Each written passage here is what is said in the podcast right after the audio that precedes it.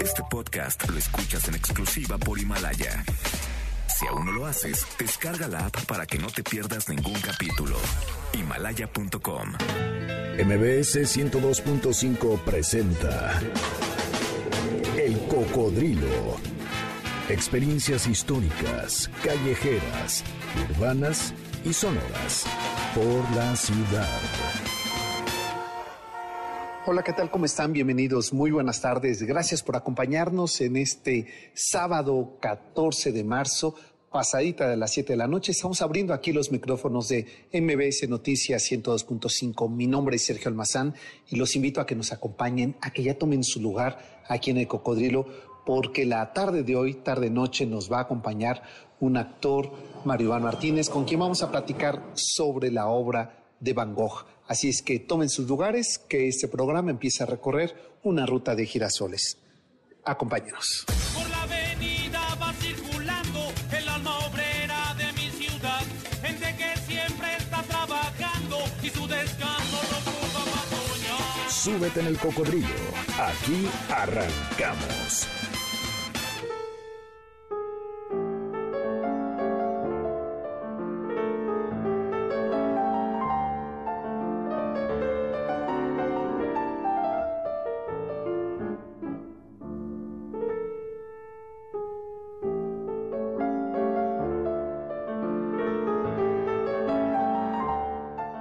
Hace 130 años que murió uno de los más grandes pintores postimpresionistas, un genio, un genio que nació antes de que la locura fuera exótica. Su nombre, Vincent Van Gogh, creó un movimiento estético, plástico, antes que hubiera un concepto, antes que hubiera una definición o un término para poder describirlo, como suele ocurrir con todo lo que es genialidad. En Ámsterdam, el Museo Van Gogh es la parada obligada de los turistas, de los curiosos, de los estetas, de los boyeristas, de los amantes de los azules, lilas y amarillos intensos. Es una parada obligada para los solitarios. Y la razón es completamente simple. Van Gogh. Van Gogh es un diálogo íntimo, inquietante, motivador, provocador, excitante, profundo, sensible y lleno de complicidad ante la mirada del espectador de esa suerte que busca y encuentra del gran provocador, reflexivo, inteligente, sensible y enorme. No, no estoy hablando de Van Gogh, estoy hablando de Mario Iván Martínez. De esa suerte que tenemos de que sea un actor, que sea mexicano y que esté entre nosotros, son las razones suficientes para la intimidad emocional que se requiere cuando se habla de Van Gogh, que es un ejercicio personal, sí, pero a la vez es una invitación a hurgar, a interesarse, a inquietarnos a todos los espectadores con un genio del pincel de profundas reflexiones sobre las pasiones, sobre la inteligencia, sobre el arte, sobre el amor. Vicent, Girasoles contra el Mundo, es más que una obra teatral, es un tratado sobre las grandes preguntas humanas. ¿Qué es el arte? ¿Para qué sirve el arte? ¿Qué papel juega el artista en el mundo cotidiano? Cuestionamientos que traspasan la cuarta pared y provocan, emocionan, dialogan e inquietan al espectador a la vez que nos regala pinceladas de la vida, de sus razones, de los momentos en los que el pintor Vincent Van Gogh vivió y padeció con sus procesos creativos, con esa complicidad de su hermano y su cuñada. Hoy, como les dije, esta noche tenemos el enorme privilegio de volver a abrir los micrófonos para compartirlo con un eh, actor, con un artista, con un músico, con un, eh, con un amigo eh, que puedo presumir así, y que cuando venía entrando yo a la cabina pensaba, hace cuántos ayeres que de Mario Iván hemos tenido pretextos para platicar y es otro de ellos. Mi querido Mario Iván, qué gusto recibirte. Gracias. Pues el gusto es mío y sobre todo con, con este prólogo tan, eh, tan entrañable, tan rico, tan eh, profundo y tan halagador que, con el cual me recibes.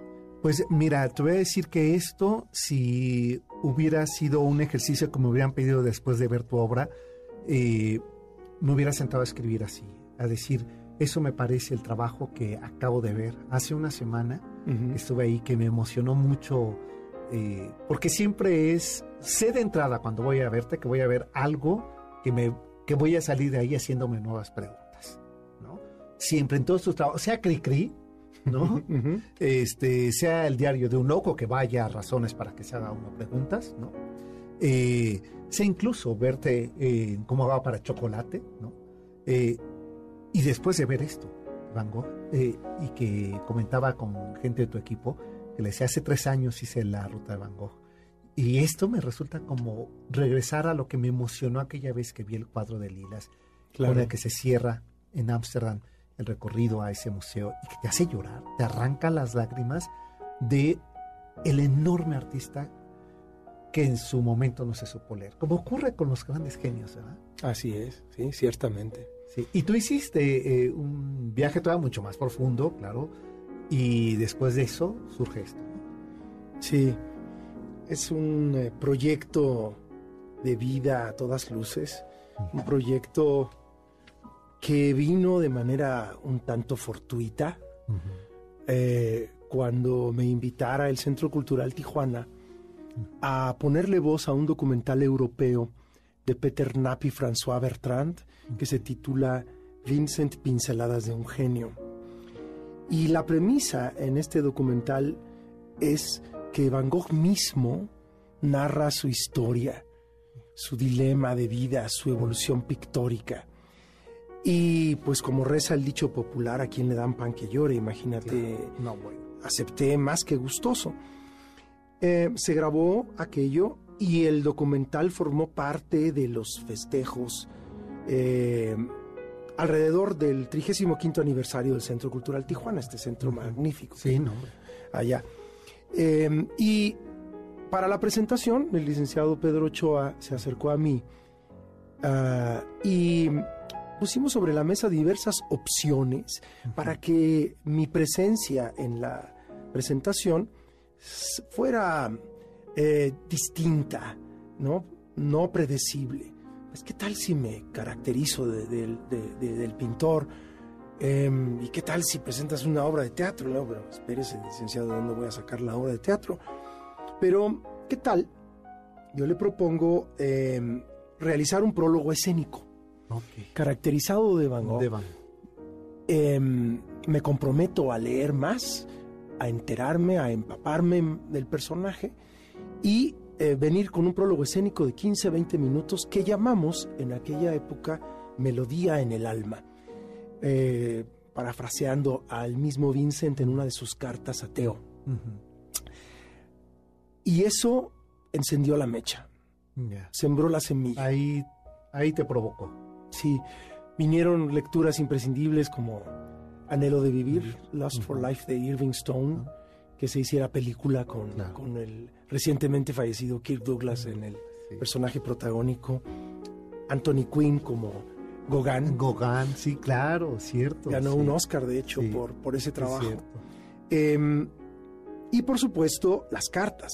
Había que sumergirse en la frenética, entrañable correspondencia de entre los dos hermanos, cuya relación la mismísima Joana, cuñada de Van Gogh, de Vincent, catalogaba de umbilical. Estas cartas pletóricas de referencias intelectuales, pictóricas, familiares, eh, filosóficas, Poca gente sabe y yo en ese momento descubrí que Vincent a los 20 años ya se sabía la Biblia de memoria, había leído al Buda, a Mallarmé, a Daudet, a Dickens, a Maupassant, a los grandes, grandes escritores de su época. De su época, claro. Sí, porque además le toca un, un periodo europeo de enormes cuestionamientos. Sí, señor. ¿no? Todo lo que se había creído como existencia casi dogmática se rompe. Así es. ¿no? En ese siglo XIX y era momento de la transformación y las nuevas preguntas. Y le toca todo este caldo de cultivo que lo vemos en su obra, que está ahí, que no es azaroso No. el tono, el- la pincelada, el rasgo al lienzo, ¿no? Y después con una relación, como bien mencionas, familiar, tremenda, Tremenda. tremenda. O sea, de entrada, eh, recuerdo que en el museo lo había leído y no lo recordaba hasta que tú lo repites en una frase. Ver, ¿no? Eh, la lápida muerta con su nombre y la fecha y que correspondía al hermano gemelo que había muerto. Eso te debe de marcar la vida absolutamente. ¿no? Sí. Bueno, un hermano, no eran gemelos, era un hermano eran que gemelos, nació el claro, año anterior. anterior, tiene Sí, razón, sí. Un 30 de marzo de 1852. Ujú. A, Teo- a Theodorus y a Ana Cornelia Carventus les nace un niño que muere un poco después de nacido. Al cual llaman Vincent. Y exactamente un año después viene Vincent Van Gogh, el pintor, al mundo. Entonces, pues imagínate, ya marcado por un sino Por un eh, de fatalidad y De de, fatalidad. gran teatralidad, ¿no? Porque él mismo lo menciona. De niño, en mi cumpleaños, me llevaban al cementerio de Zundert a poner flores en una tumba con mi nombre y mi fecha de nacimiento. Sí, no, no, no. ¿No? o sea, a ver, puede sonar a la mexicana un mal chiste, ¿no? Pero lo que 50 años más tarde sería el psicoanálisis que implicaba Claro, desde ahí. desde ahí, Desde ¿no? ahí. Además, eh, los padres idealizaron a ese niño y eh, para él resultó naturalmente imposible llegar, alcanzar los parámetros de idealización. de idealización, de perfección, ¿no?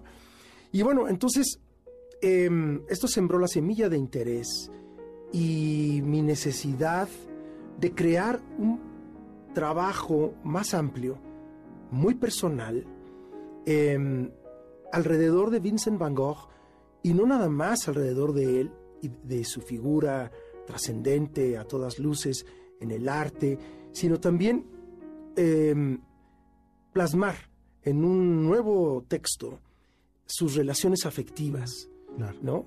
claro. Alrededor de las mujeres, que, que- que- escribir as- acerca de las mujeres que fueron trascendentes en su vida, em, desde la prostituta Clasina María Hurnik, con la cual convivió casi un año ante el verdadero escándalo y reprobación de su padre. Imagínate, él había sido, el padre era, era pastor. Era pastor. ¿no?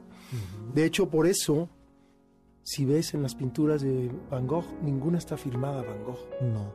Que eso también, eh, la reflexión que, que contribuyes en el trabajo escénico, permite esa reflexión de lo que pocas veces nos fijamos. Sí. Déjame hacer la pausa.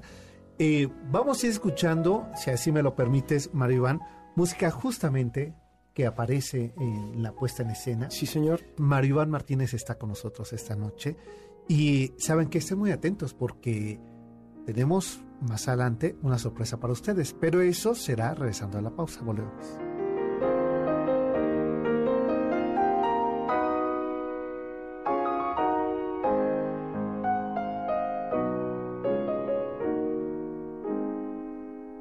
El cocodrilo regresa después de esta pausa.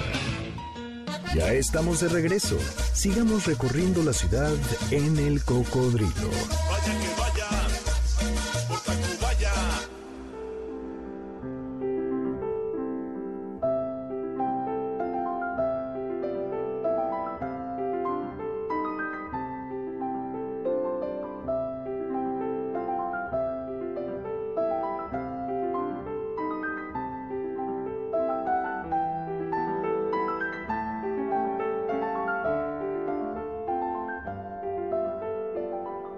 Ya estamos de regreso. Está con nosotros Maribán Martínez en esta noche aquí en el Cocodrilo.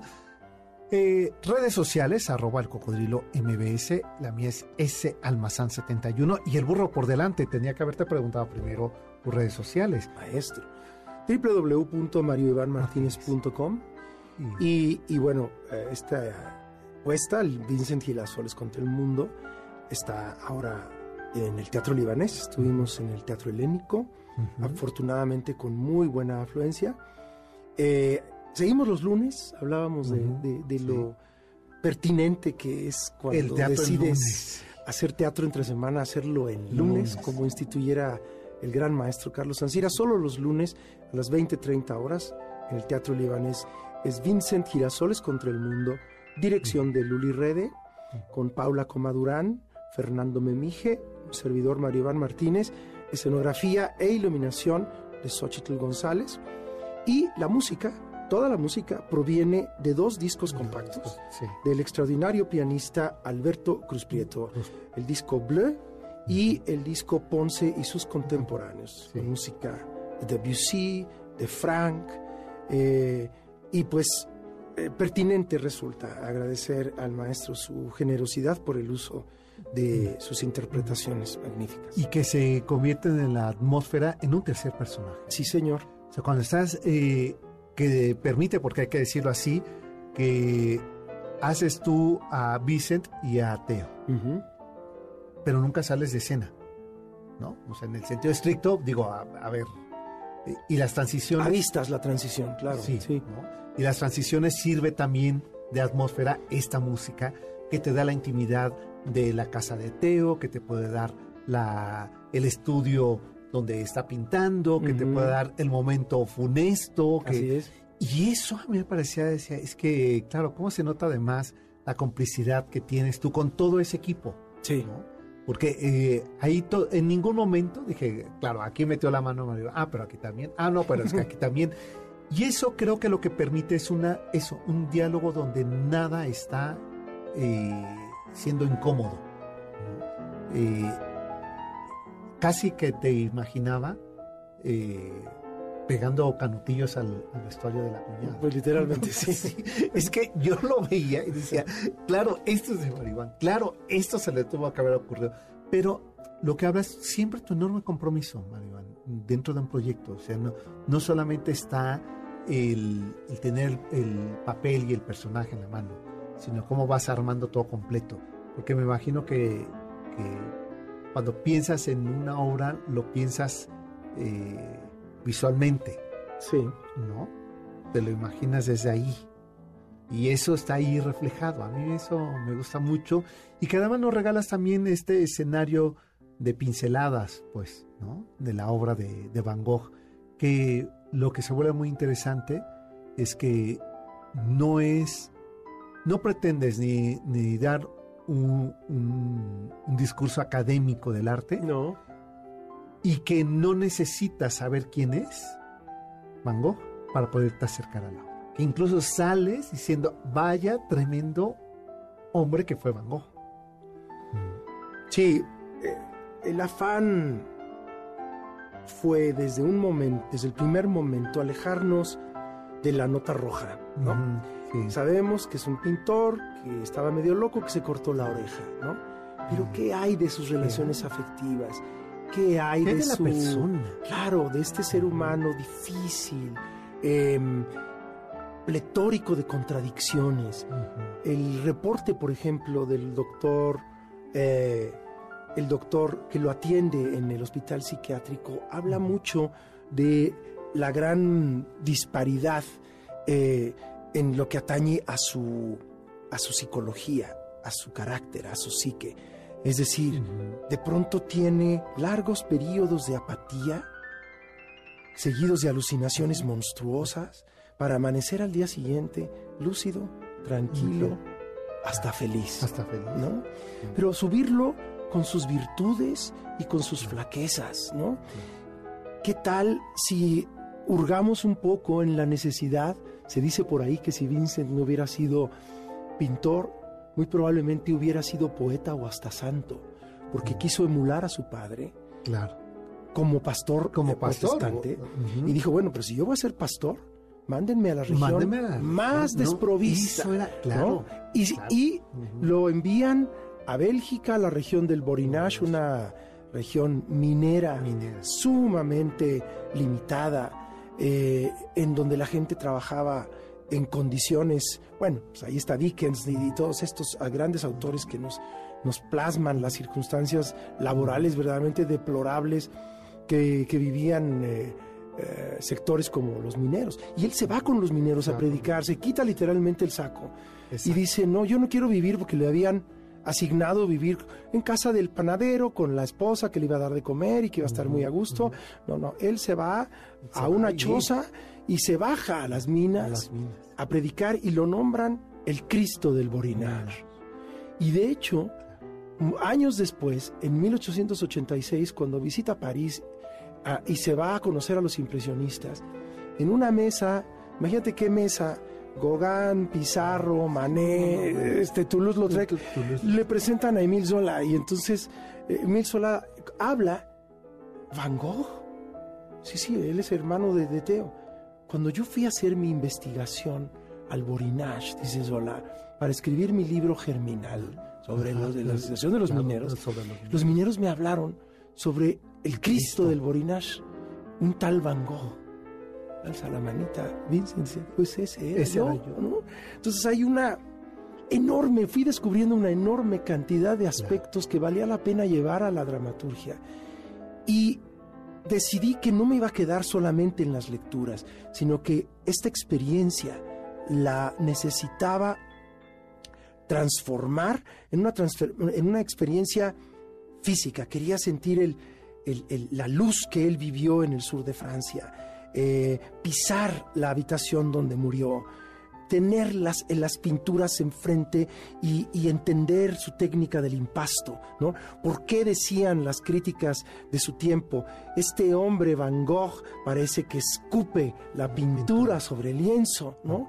Completamente adelantado y yendo en contra de todo De lo que todo hasta el- entonces el academici- academicismo dictaba, ¿no? Claro. Entonces decidí planear un viaje, sé, con casi un año de, de anticipación, a Arles, a Arles, al sur de Francia, a la Provenza, al, sanita- al, al- al hospital psiquiátrico donde él estuvo, ¿no?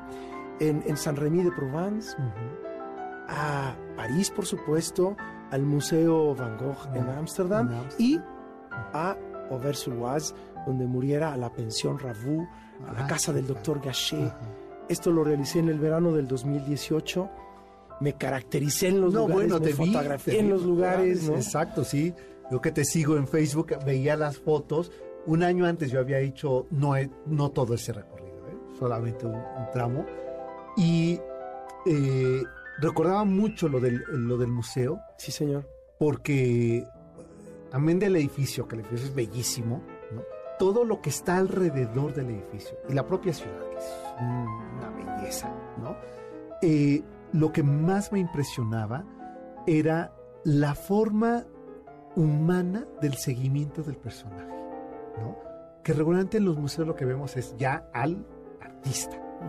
Y aquí estaba Claro, es que no lo puedes comprender no, si no, sigues esa si no sigues esa, sí. Y a mí eso, cuando te vi ya en escena, me remitía a eso y decía, hijo, aquí está el diálogo y qué, qué digno diálogo está haciendo con el personaje, con la obra. Y por ahí hay un libro eh, que justo el año pasado que eh, regresaba de Europa, recuerdo estar en, en Madrid, en el, en el aeropuerto de, de Madrid, y estar escuchando eh, una entrevista con una escritora hablando sobre Van Gogh. Con una tesis. Ahorita en el corte voy a buscar porque le tomé una foto a la pantalla del libro que nunca puedo encontrar aquí en México. Hay uno que se llama, ¿no es Deborah Heiligman? Porque ver. Deborah Heiligman escribió un libro que también eh, fue parte de la investigación, se llama Vincent y Theo. No, no, ¿No? no. Este tiene hasta otro título que no tenía como nada que ver Ah, sí. y que es como una contratesis a la relación con la cuñada. Ah, interesante. me, me llamó mucho Ah, la pues, atención, te lo encargo, pero sí, no, exacto. Sí, y yo dije, se lo voy a traer, lo voy a buscar, sé que tengo ahí la foto. Y ahorita te cuento también algo muy interesante sobre ese museo que visitaste. ¿Cómo es que nació? Ah, bueno, eso por favor hay que compartirlo con el público. Sí. Eh, ¿Saben qué? Mi querida Janine, hasta el siguiente bloque, ¿verdad? Les decimos la sorpresa. Sí, sí, sí. Sigues con nosotros, ¿verdad, Maribano? ¿Ya, Sí. te, ¿Ya te aburrimos? Maestro, ¿No? usted jamás podría aburrirme. Bueno, no, es que me conoces al mediodía. ¿Eh? Es que me conoces de mediodía en la mañana. Soy A insoportable. lo mejor eres más interesante, maestro. ¿Tú crees? No, esas en las noches. Ah, sí, ah, bueno. No, vamos a la pausa y volvemos. Esto es El Cocodrilo. MBS es la frecuencia. Con nosotros, Maribán Martínez. Volvemos.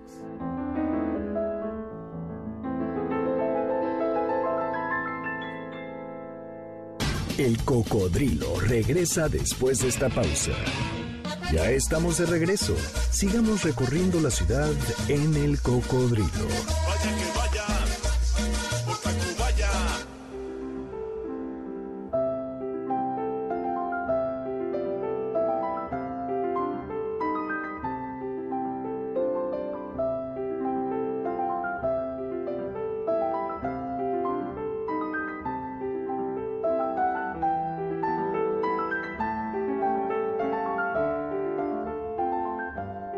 Estamos de regreso, gracias por continuar con nosotros. Uy, si ustedes vieran lo que uno platica en los cortes, no hombre, no le cambiarían y se quedarían aquí. Está con nosotros Maribel Martínez, que estamos hablando de esta puesta en escena recién estrenada, Vicent Girasoles contra el Mundo. Eh, el, el texto es tuyo. Así es. Eh, la dirección de eh, Luli Rede. y el trabajo cómplice. Tienes dos estupendos, ¿no? Sí, la verdad. Y que hacen un, un trabajo, eso, que ayudan a poder tejer toda la línea de vida eh, emocional, eh, como artista, personal, eh, sus dudas, sus preguntas, ¿no? Que Sí. te ayudan a ti a construir todo ese rompecabezas que, pues es que no, no habemos ninguna persona fácil. ¿no? Y bueno, esta apuesta, estamos en el Teatro Libanés, solo los lunes a las 20-30 horas, ahí en Barranca del Muerto. Y como bien mencionas, he sido muy afortunado al contar con la complicidad, la entrega amorosa de mis actores, eh, todos, por supuesto, eh, dirigidos, eh, nos lleva el timón, Luli Rede, mi prima hermana, y mis actores Paula Comadurán y Fernando Memije, tres actores, eh, tenemos la responsabilidad de recrear a, a los personajes que fueron trascendentes en la vida de, de Van Gogh. En el caso de Paula, pues desde su prima Key, que re- lo rechazó Bueno, este recientemente enviudada, pues Vincent una semana después del- literalmente se le va encima y le pide matrimonio, entonces esta palomita voló muy rápido, muy rápido. ¿no? Una mujer muy conservadora, eh, la tía ultra conservadora y después de ahí a la prostituta eh, Clasina María Hurnik, con la cual vivió un año y a la cual pintó, para culminar con Johanna Bonger, de Van Gogh, esposa de Theo, mujer feminista. Entonces, Paula tuvo un banquete, tiene un banquete No, bueno. muy, muy eh, Sí, disímil, Exacto, digamos, ¿no? sí, y, no- y riquísimo. O sea, en cada una de las mujeres que interpreta no se parece a la otra. Ajá. Eso es, es lo, lo importante. Y Fernando Memije, pues, eh, tiene a su cargo principalmente a Paul Gauguin. Como muchos sabrán, Paul Gauguin fue un extraordinario pintor del impresionismo, pero que convivió con Vincent durante tres meses en la Casa Amarilla en Arles. De hecho, estaba leyendo el otro día que la producción, solo la producción pictórica de Vincent y Gauguin durante esos tres meses se cotiza en dos, más de dos billones de dólares en la No, o sea, actualidad. una- una- Solo lo que pintaron en la Casa Amarilla de octubre a diciembre a del diciembre. 88. Porque vaya relación de Tormentosa, tormentosísima. Oye, y ya que estábamos hablando de ello, antes de la pausa estábamos diciendo que nos ibas a contar Ah, sí, sobre, del museo. sobre el museo. Bueno, el contexto. 1890 muere Vincent, a principios del 91 muere Theo y Johanna se encuentra con 900 pinturas en su casa y un hijo recién nacido. Se dedica a colocarlas y recibe eh, el repudio de la mayoría de los críticos y de, la, y de la gente que la rodea. Pero hay un momento en el cual ella mm, escribe al Museo Estatal, al Rijksmuseum de Ámsterdam, De Ámsterdam. ofreciendo las pinturas de su cuñado. Y ella recibe una carta lapidaria en donde le dicen, señora, las pinturas de su cuñado no son dignas de estar ni en el sótano del Museo Estatal. ¿Usted verdaderamente, madame, piensa que un Van Gogh pudiera estar junto a un Rubens, a un Vermeer? ¿No? Es una carta lapidaria. Lapidaria. Eh, y este chico ya es, ya ha crecido, ya es un adolescente para cuando esto sucede y se acuerda. Pasa el tiempo, se convierte en el ingeniero Vincent Van Gogh, porque hay que recordar que lo claro. llamaron Vincent por su tío, pero precisamente para establecer la diferencia con su célebre pariente, él le solicita que siempre le llamen el ingeniero Van El Gogh.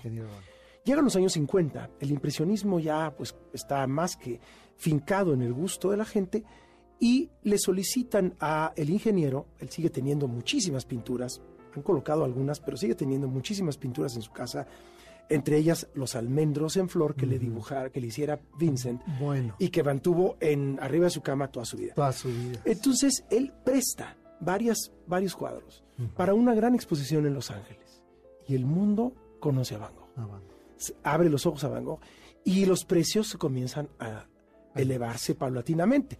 No a las cifras estratosféricas que después alcanzan en los 80 y en los 90.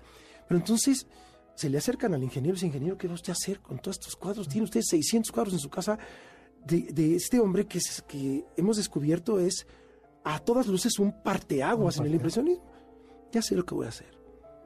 Voy a donar casi la totalidad de los cuadros, con la excepción de los almendros, que ese siempre estará sobre mi cama, al, al gobierno de Holanda. De Holanda. Y casi casi se le hincan, con una sola condición, que le construyan a mi tío su propio propio museo, museo. enfrente del Museo Estatal, por favor.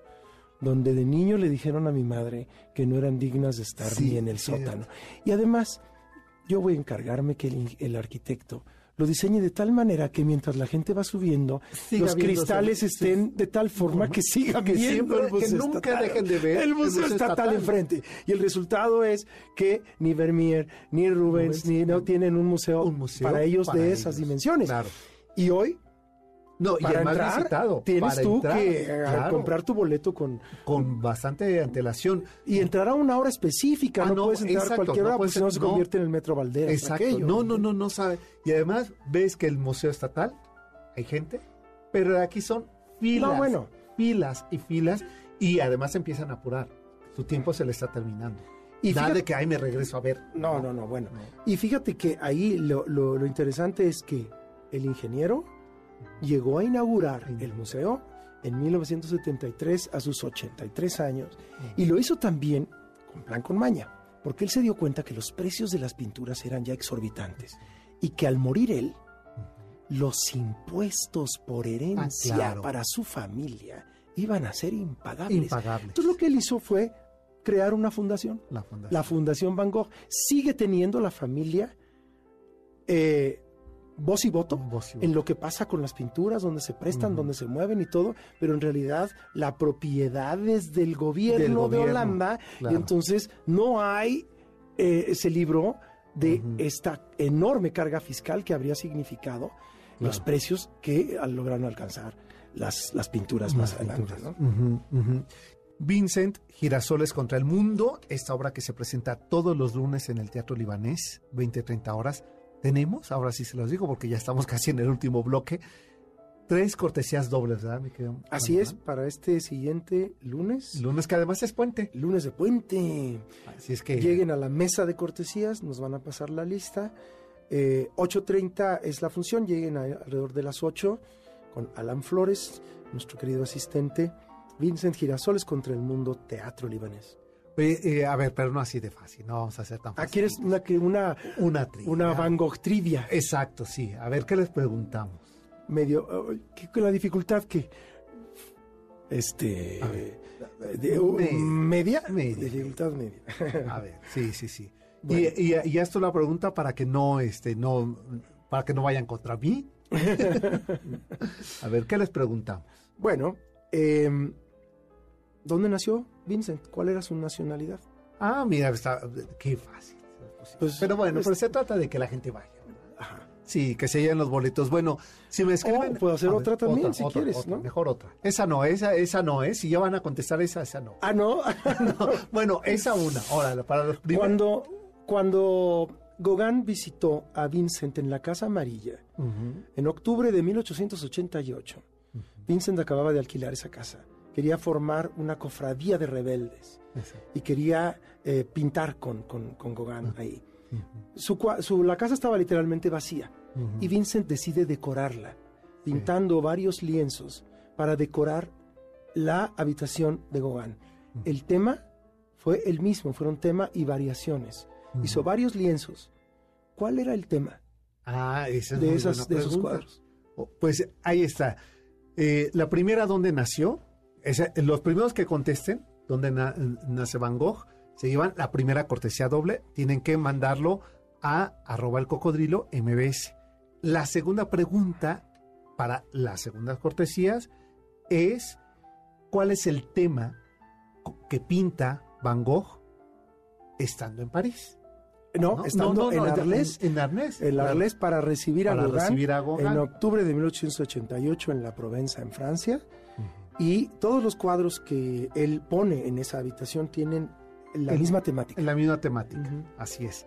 Esa- y la tercera, Y la tercera, pues tendría que ver qué tal con... eh, a ver, ¿cómo se llama su hermano? No, el, no el muerto, ¿eh? el vivo. ¿Está bien? ¿No? ¿Cómo se llama su hermano que se vuelve además su mecenas? Así es. ¿no? De él hemos hablado, en la obra lo van a ver, constantemente entra y sale, ¿no? Ahí están las tres preguntas, arroba el cocodrilo MBS o el mío que es S Almazán 71. Las tres primeras personas que respondan una de esas tres preguntas se llevan esta cortesía doble para ir a ver a Mario Martínez en Vincent Girasoles contra el mundo. Volvemos.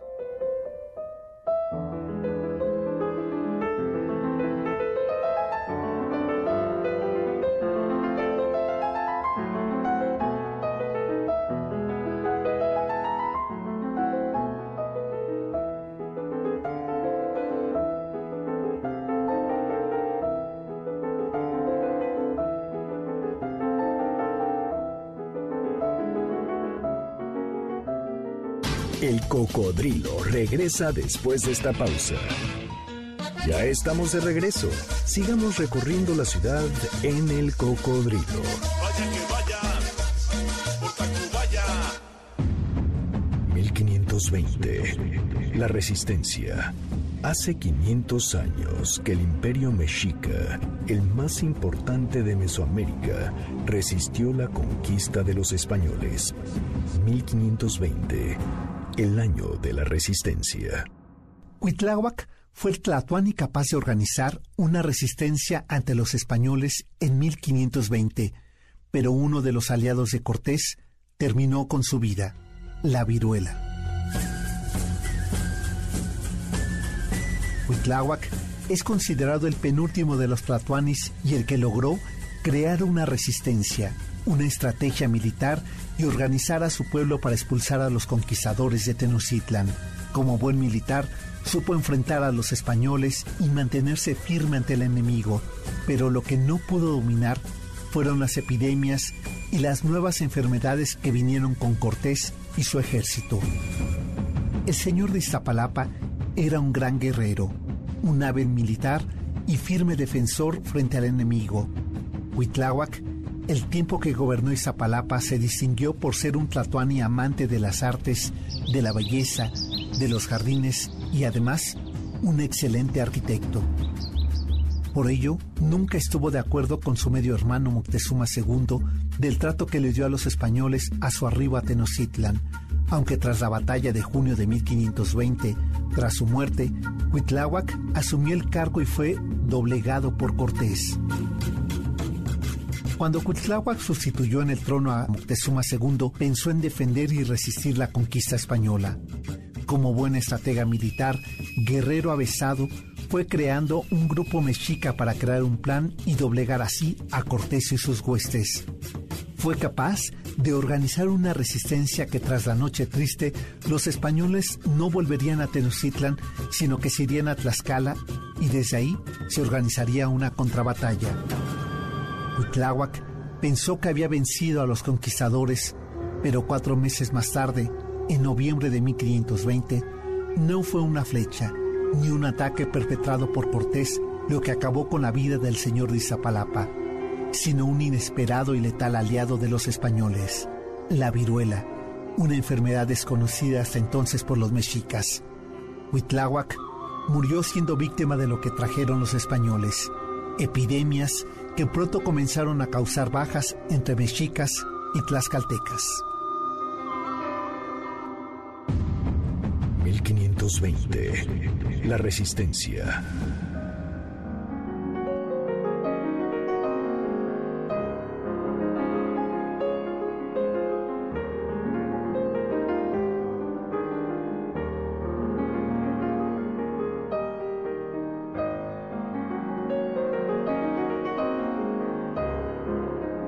Ya estamos de regreso. Qué rápido se ha pasado el tiempo. Bueno, a ver, eh, quiero entrar a la obra. Entiendo, porque ya sabes cómo es la gente chismosa. Y todo te cuenta. El texto era más largo, entiendo. Sí, Tu primera versión era más considerablemente era de dos actos. Anda, o sea, este es uno. Era de dos actos, sí.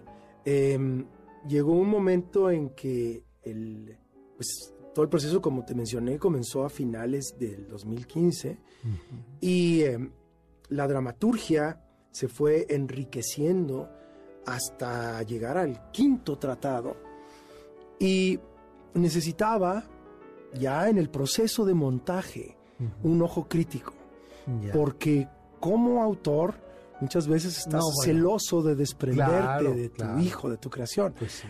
Y aquí Luli fue eh, trascendente en hacerme ver que había que em, concentrarnos. Aquí estás contando la historia de tu luz, aquí ya estás, por decirte algo, em, cuando Vincent es invitado a la gran exposición de los 20 en 1890, hay un eh, pintor em, muy célebre que al saber que iba a convivir con Van Gogh, no nada más eh, escribe una crítica lapidaria, sino que retira, su obra. Y em, Toulouse-Lautrec lo reta a duelo. Hay que recordar que Toulouse-Lautrec Claro. era enano, Era ¿no? enano, Este, sí. prostibulario, Yo, exacto, eh, sí, aristócrata no, venido a no, menos. menos, Toda sí. esa anécdota estaba Ah, eh, la- incluida la- en, la, en la obra. Puede ser fascinante, pero no es la historia de Ah, exacto, pues, tiene que ver con Van Gogh, por supuesto, pero de pronto ya estaba... eh, Se estaba recreando el movimiento y la época Sí, señor. más que la propia. Pero ya a la hora de llevarlo a escena. era necesario acotar, discriminar. claro, pero claro. yo- mucho de eso no lo podía yo hacer porque Ya por estaba. la fascinación y el gusto que ejercen cada una de estas, de estas cosas. ¿no? Y de estas anécdotas que fui recopilando.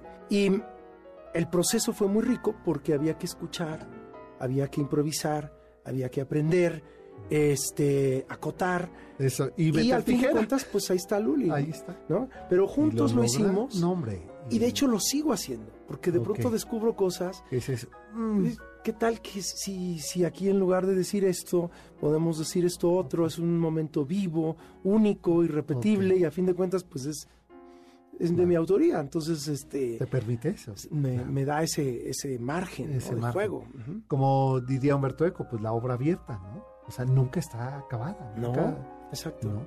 Y yo supongo que de esa primera función a las que están ahora corriendo, bueno, ha pasado también para ti, para tu ojo, cuando ves el público, dices, ah, mira, aquí a lo mejor hay que eh, hacer una acotación más o aquí hay que reducirlo. A mí es. ese, ese cierre eh, casi me sentí imposibles de adquirir una obra. El Christie's, sí. Sí, eso me parece muy lúdico, pero al mismo tiempo te da la dimensión del personaje tiempo después, o sea, La gran paradoja de La vida. gran paradoja, y fíjate sí. que ese cuadro de los girasoles, la subasta que recreamos al final de la obra de 1987, muchos expertos recientemente la juzgan apócrifa. Así. Sí. ¿Por qué? Porque es el único cuadro de los girasoles que no está firmado. Firmado. Que además hay que recordar que Vincent era un pintor realista. Es decir, él transmutaba la realidad a través del color y la perspectiva, pero él se sorprendía mucho de que Gauguin pintara tanto desde su imaginación, porque él pintaba lo que tenía enfrente. Entonces, este cuadro en particular, hay un momento donde uno de los tallos llega a la hoja y la atraviesa, Se la atraviesa. Algo que no sucede en la naturaleza. Y si algo sabía hacer Van Gogh era observar meticulosamente la naturaleza. Esta es otra razón. La tercera razón tiene que ver con el hecho de que es un cuadro casi idéntico a uno que Johanna, al tratar de colocar los girasoles, estaba en un muy mal estado y se lo envía a un pintor llamado Schuffenecker, que era experto en copiar En copiar. pinturas de otros pintores. Y este hombre lo tiene meses y meses en, tu- en su taller. Y por pura casualidad, años después, un cuadro casi idéntico, sin firma, aparece. Y, y la, y la, digamos que el tiro de gracia que aboga por esta teoría de que esos, esos girasoles, Girasoles. vendidos en 87 son apócrifos, tiene que ver con que casi todas las pinturas que escribe, que, que- hace Van Gogh están documentadas en las cartas a Teo, Y esa menos esa. En casi todas Todo. est- él les- le dice lo que está pintando, Claro. cómo lo está pintando y de qué manera lo está pintando. Entonces, pero claro, lo compró una compañía de seguros japonesa por 22 y medio millones de libras esterlinas, lo tienen en una especie de templo como el Santo Grial, ¿verdad? Y jamás lo prestarán para un escrutinio mayor. claro. Y Christie's nunca va a aceptar que vendió, Que vendió un- una falsificación. una falsificación. Pero los expertos ahora apuntan a que fue Schuffenecker, que Oye, de hecho eso- fue, él era compadre de Gauguin. Eso resulta más fascinante al personaje. O sea, Sí. alimenta más eh, toda la historia del propio pintor. ¿No? Por supuesto. Sí, le, le abona a toda esta forma eh, misteriosa, mística, Novelesca. novelesca. No, claro, claro. Y, y se vuelve más fascinante. Por supuesto. Pues que ya nos tenemos que ir, mi querida Janine. Ya se acabó el programa. Oye, pues tendrás que venir nuevamente, Maribel. Claro que sí, con gusto. Qué loco estás. y agradezco tanto tu locura que y además sobre todo que eh, como decía al inicio del programa a pesar de que pasen los años siempre tenemos pretextos para encontrarnos. Siempre habrá. siempre habrá. Te agradezco mucho Maribán nuevamente tu visita a este espacio. Y a ustedes recuerden que el próximo sábado 7 de la noche tenemos una cita aquí en MBS 102.5 en el Cocodrilo. Pásenla bien. Buenas noches. Hasta entonces